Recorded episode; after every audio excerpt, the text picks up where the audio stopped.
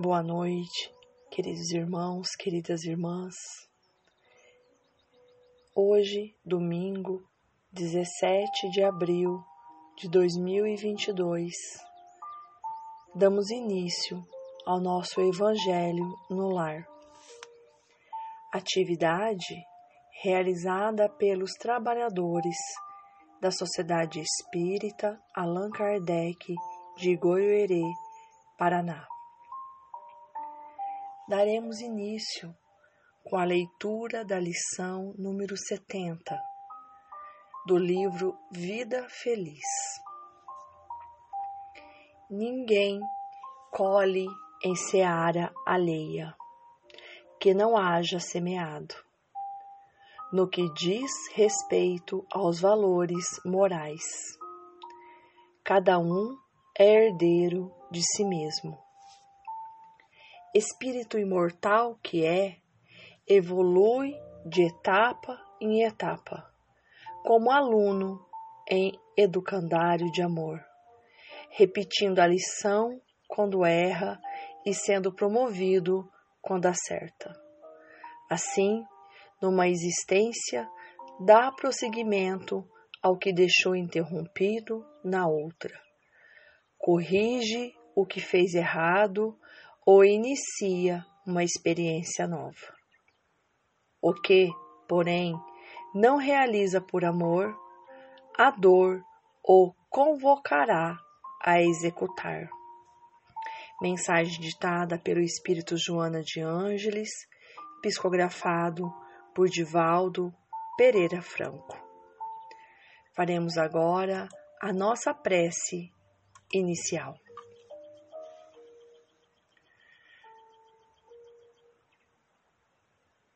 Jesus, querido e amado irmão,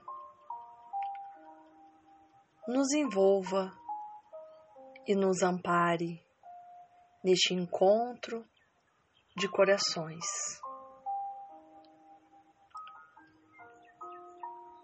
Mestre, que conheceis todas as nossas imperfeições, que nos ama profundamente. Auxiliai-nos a compreender as leis divinas.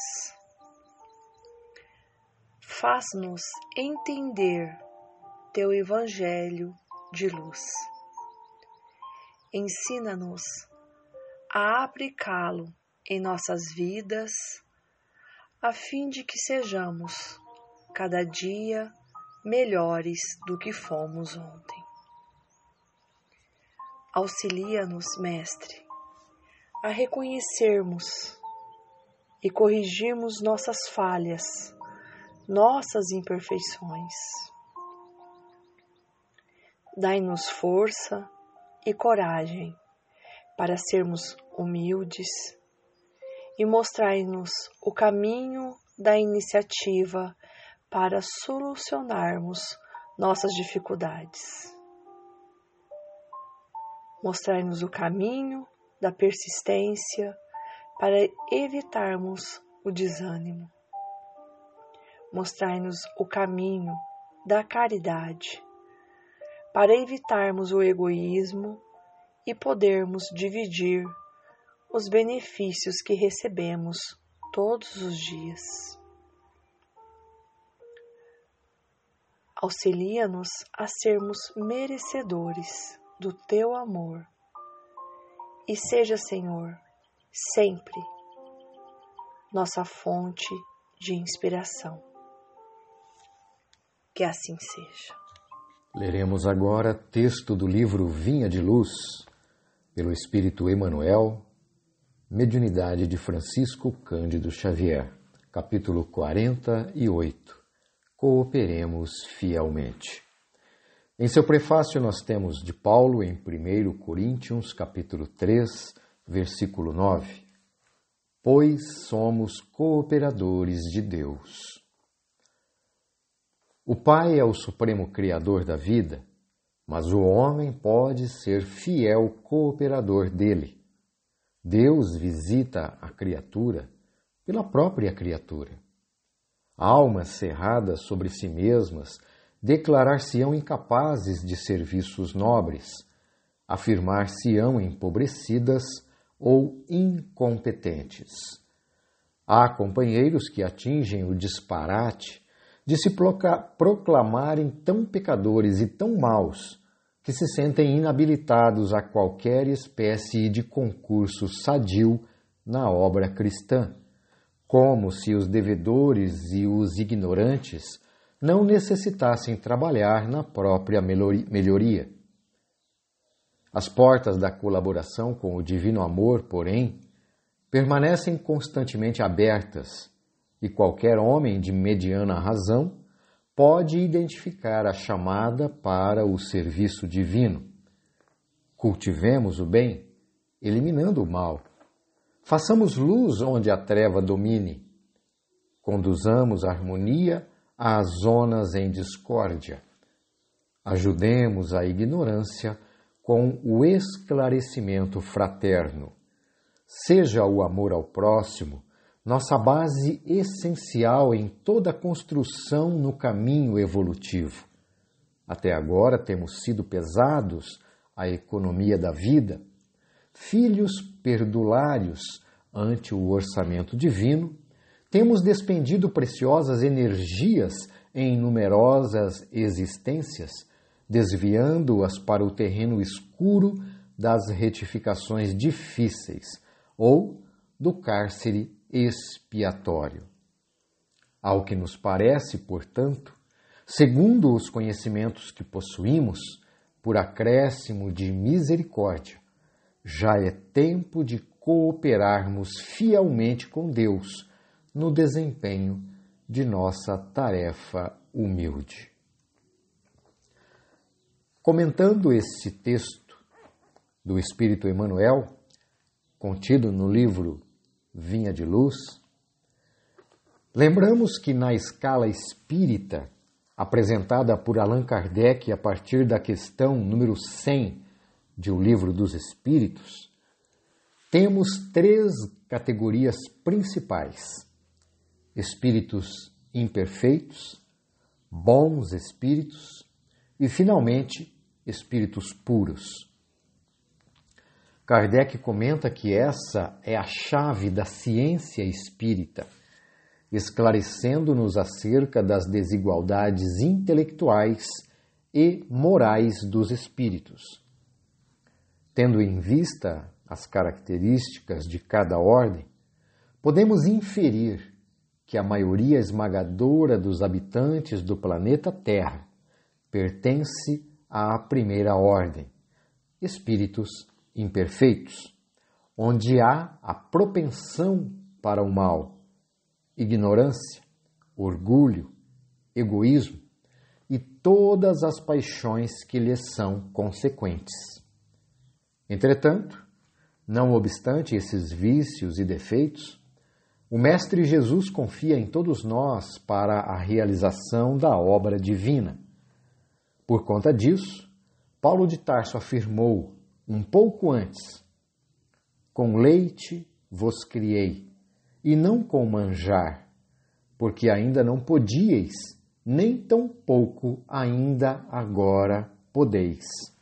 Está lá em 1 Coríntios capítulo 3, versículo 2. Conforme o Espírito Emmanuel, ainda no livro Vinha de Luz, o apóstolo dos gentios conquistara a confiança e a estima do povo de Corinto, não exibindo cultura ou impondo princípios, mas sim orando e servindo, trabalhando e amando. Da mesma maneira que Paulo de Tarso fez, também podemos nós, diante das dificuldades do próximo, atuar de forma decisiva, de tal forma que nossa vida seja o evangelho que muitos leem, que nosso exemplo possa ser inspiração para a mudança de postura perante a vida, fazendo-os compreender a mensagem do Cristo. É preciso mais do que palavras para evangelizar. Lembremos-nos de Francisco de Assis. Pregue o Evangelho em todo o tempo. Se necessário, use palavras. Por isso, Paulo de Tarso solicita ao cristão que seja a carta viva do Evangelho. O que isso significa?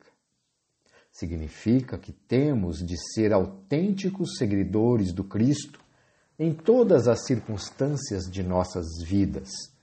Temos que ter a postura de amor, fraternidade e lealdade, seja no trabalho, na política, na família, no movimento religioso, na sociedade, enfim. E também devemos esperar do outro postura semelhante. Afinal de contas, não podemos ter duas caras, como se diz no popular. O espírito André Luiz, no livro Evolução em Dois Mundos, esclarece que somos co-criadores com Deus, colaborando com o Pai na execução de seus desígnios isso significa que qualquer um de nós, independente da condição financeira, social e intelectual, pode ser utilizado por Deus para o atendimento da necessidade do próximo, estando no lugar certo e na hora certa, para servir de ponte com a justiça e a misericórdia divina, auxiliando, amando e servindo como Jesus nos pediu. O que para nós pode parecer pouco, para quem necessita, pode ser muito.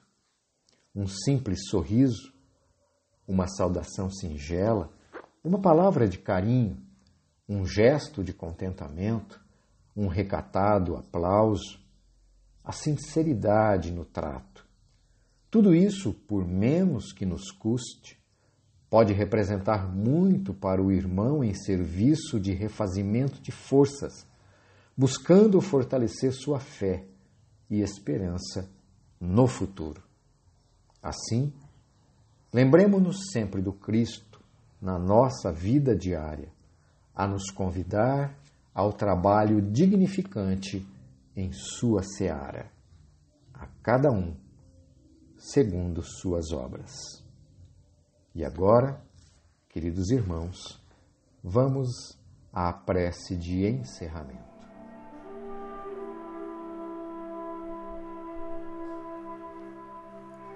Vamos orar. Jesus, Divino amigo de todas as horas, Tu és, Senhor, a luz que ilumina o nosso caminhar nesse mundo de provas e expiações. Agradecemos a Ti, Senhor, e a Deus, nosso Pai de bondade e de misericórdia, todas as oportunidades que temos diariamente de buscarmos a Ti, que sois o caminho, a verdade e a vida. Por este rico Evangelho no lar que acabamos de realizar. Que possamos praticar estes novos ensinamentos, estes novos conhecimentos, que em nossa pequenez possamos nos fazer úteis aos nossos irmãos carentes de um amparo amigo que a verdadeira caridade seja uma prática diária em nossas vidas. Lhe rogamos, Senhor, que abençoes os irmãos desamparados de toda circunstância, que a sua luz toque seus corações desertos e se encham da sua infinita bondade. Abençoe, Mestre querido os trabalhadores de sua seara, a fim de que possam a cada dia renovarem suas forças e permanecerem firmes no caminho da fé. Aos benfeitores espirituais que nos acompanharam e auxiliaram nesta atividade, a nossa gratidão, o nosso respeito e a nossa admiração. Jesus querido, esteja sempre em nossos corações, com a sua luz, a sua paz e o seu amor. Que assim seja.